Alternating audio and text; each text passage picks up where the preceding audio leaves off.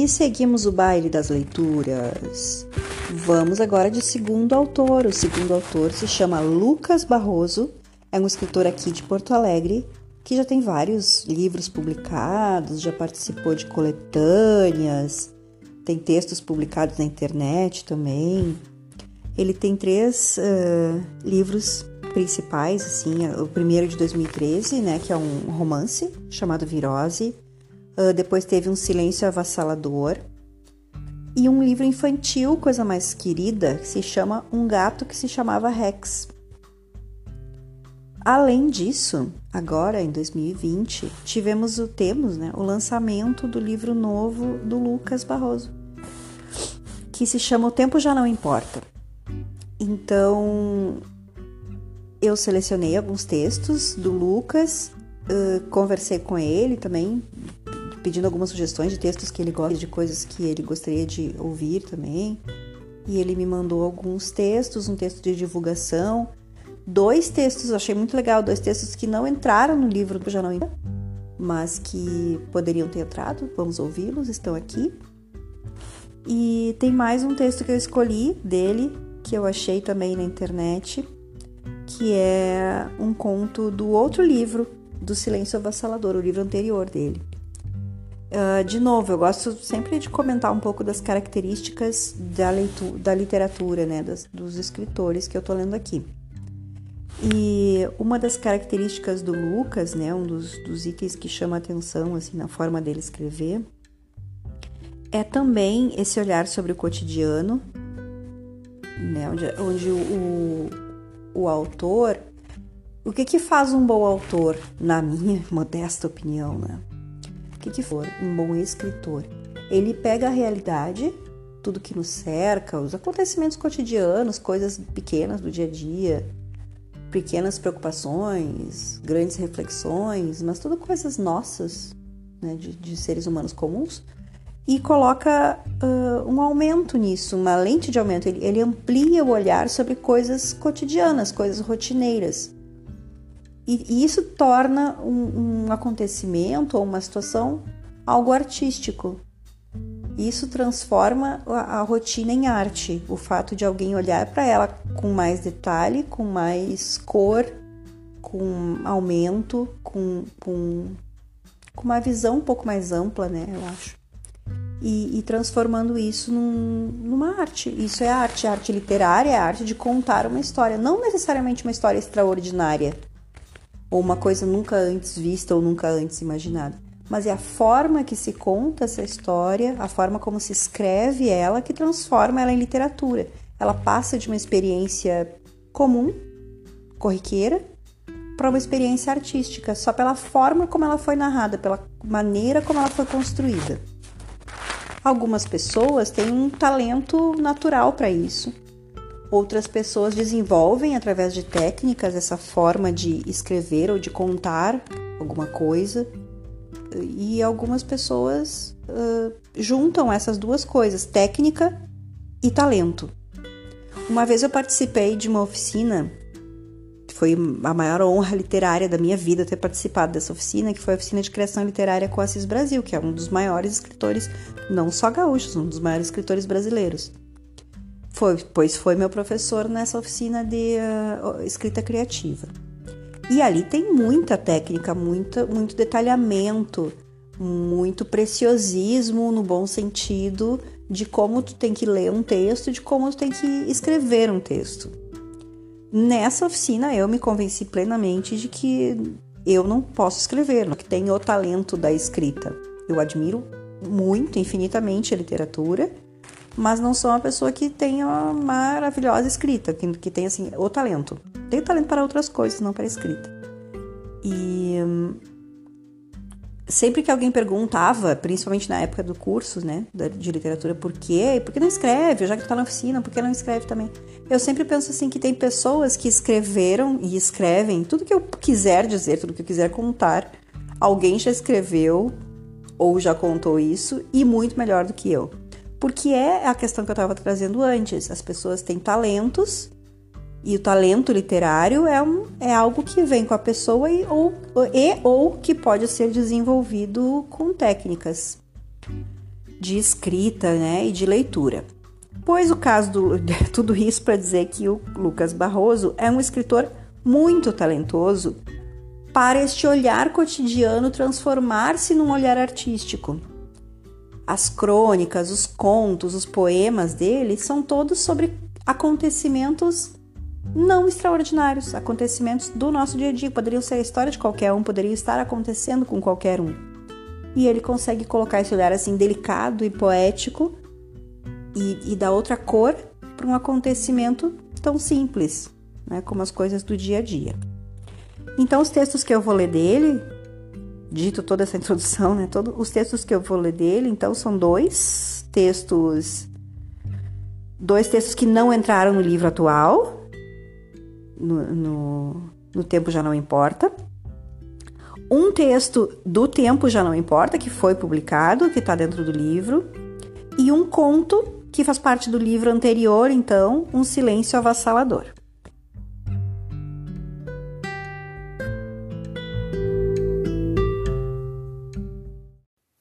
Os contos que eu vou ler agora, então, do, do Lucas Barroso, são uma trilogia, três contos que falam sobre a, o personagem do pai. Antes da gente começar, eu só queria lembrar que o Lucas Barroso também tem um blog no Blogspot. É o lsbarroso.blogspot.com. Lá ele escreve alguns textos dele, comenta sobre textos de outros autores, tem bastante conteúdo atualizado ali no blog dele também a respeito de, de literatura. Então, também vale a pena ir lá dar uma olhada, né? Uma lida nos textos dele. lsbarroso.blogspot.com. E vamos ao primeiro, então, de três textos sobre o pai, sendo que esses dois primeiros, esse de agora e o próximo episódio, são então textos que ficaram de fora dessa publicação nova dele, do tempo já não importa. São continhos, contos curtos. E vamos a eles então. A bigorna. A primeira coisa que notou de diferente foi que havia uma bigorna sobre uma mesa, posicionada em um canto na sala de estar. Gostaria de saber o que o seu pai malhava ali. Forjava facas? Ele adorava facas. Se fazia realmente isso, como esquentava os metais? No fogão? No forno? De qualquer forma, o calor não seria suficiente. Qualquer ação que fosse feita naquela bigorna geraria um barulho insuportável aos vizinhos. Era improvável que fizesse algo. Ao mesmo tempo, não lhe parecia lógico e prático manter uma bigorna naquele ambiente. Poderia ser mais uma memorabilia. Quem sabe era do seu avô, que foi caminhoneiro?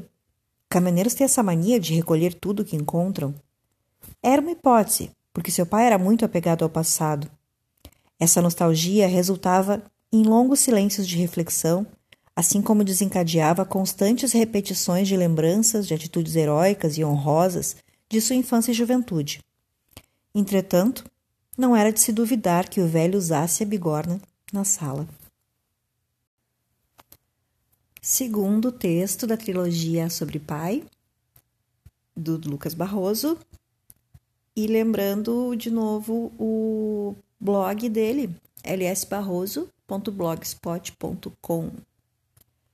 Esse texto se chama No Bar Babilônia. Seu pai havia sumido. Em uma pesquisa rápida pela vizinhança, soube onde ele estava. O nome do bar era Babilônia e dispunha de um karaokê para os clientes. O velho estava no pequeno palco. Cantava de olhos fechados. Ando devagar porque já tive pressa e levo esse sorriso porque já chorei demais. Conforme o garçom, era a sétima vez que ele escolhia a mesma música. Quase sempre é essa. No começo ele não desafina, até que canta bem, mas depois é isso aí. Esperou seu pai acabar e foi até o palco pegá-lo. Quando o velho reconheceu a figura do filho, amoleceu por completo, como se estivesse cansado ou doente. Vamos embora, disse o filho. Três pessoas bateram palmas, outros se despediram com um até logo. Uma senhora já ocupava o microfone.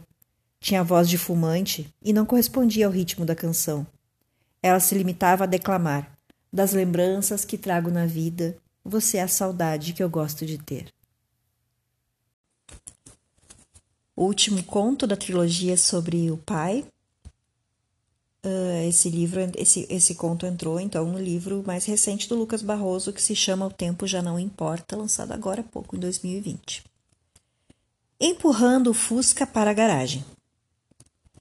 A buzina do carro soava incessantemente há alguns minutos. Ninguém na vizinhança parecia se importar. Fui na janela e confirmei. Era o carro de papai. Ele estava dentro no banco do motorista. Sua cabeça parecia morta e pressionava a buzina. A porta estava aberta. Deduzi que ele tentou sair e apagou. Estava lanhado nos braços e tinha a gola da camisa rasgada. Cutuquei-o. Ele se mexeu levemente. Chacoalhei seus ombros e disse seu nome. Como se ele não fosse meu pai, como se fosse meu vizinho. Ele, de olhos fechados e calado, se voltou a mim e me estendeu os braços exatamente como fazem os bebês quando querem colo. Amparei-o com muita dificuldade e o levei para casa. Ele ficou sentado no chão, escorado no sofá. O pescoço se mantinha caído. Voltei ao veículo. Teria de colocá-lo na garagem. De que jeito? Olhei aqueles pedais, a direção e a marcha. Havia um ordenamento para aquilo tudo funcionar. Mas eu era uma criança e não entendia nada. Resolvi empurrar. Usei toda a minha força. Foram cinco tentativas de movê-lo para frente. Contudo, o Fusca ia e voltava. Numa dessas, o carro embalou. Entrou enviesado e eu corri para segurá-lo antes que se chocasse contra a mureta. Foi por pouco. Puxei o freio de mão, porque era assim que meu pai fazia quando me trazia para casa depois de voltarmos dos Jogos do Internacional. Pronto. Fechei o portão da garagem com o cadeado. Olhei de fora e me senti orgulhoso. Parecia que alguém tinha guiado aquele Fusca. Amanhã, se meu pai estivesse bem, pediria para ele me ensinar a dirigir. E eu vou para o último conto do Lucas Barroso, que se chama Tudo que passa na cabeça antes de uma noite de amor. Vou dizer que é o meu conto preferido dele até agora. Ele está no livro um Silêncio Avassalador, o livro anterior, de 2016. E é meu preferido porque eu gosto de histórias de casal. Eu não vou falar mais porque senão vou dar spoiler. Mas é isso aí. Gosto porque tem uma história romantiquinha e porque traz né, as aflições da pessoa que vai se encontrar com seu amor, ou seu parceiro, ou seu futuro crush. E poderia ser qualquer pessoa, poderia ser homem, poderia ser mulher. Então é isso. Gosto deste conto, para mim é o, o number one até agora. Tudo que passa na cabeça antes de uma noite de amor. É um processo de espera. Às vezes, as coisas simplesmente não acontecem no tempo esperado. Era angustiante aguardar. Teria tempo para? Pensava nisso enquanto refogava cebola e o alho na manteiga, como orientava a receita. Cebola é a alma da comida, dizia sua mãe, metida poeta. 500 gramas de camarão, duas xícaras de arroz arbóreo, alho poró, um cálice de vinho branco seco, um toque de laranja, sal e pimenta a gosto. Será que risoto é uma boa escolha? Pelo menos é prático.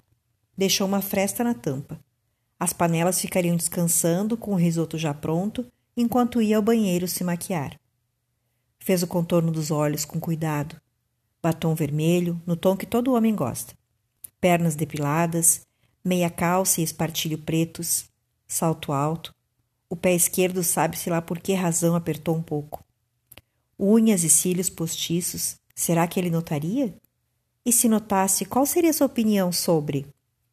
Vestido discreto, preto, para combinar com a meia calça?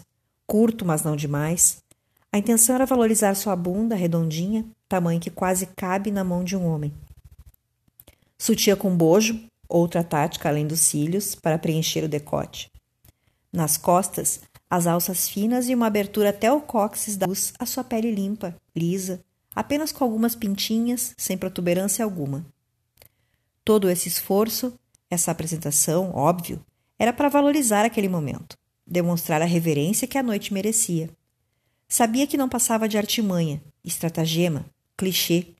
Entretanto, queria agradar. Tudo que as pessoas fazem é para agradar as outras. Essa era outra lição de sua mãe. Os homens gostam de se sentir especiais, sabia muito bem disso. A ocasião era propícia para ressaltar e mostrar explicitamente sua intenção. Não queria só sexo. Gostava dele. Nunca estiveram a sós como ficariam hoje. Quando se beijaram, foi no trabalho, onde eram colegas. A partir disso, desencadearam-se diversos eventos que resultaram nessa noite. Eis a razão da tensão, pois havia ali naquele apartamento de uma pessoa só uma ânsia em se ver tudo dando certo. Pouco importava o fato dele ser casado, com filhos.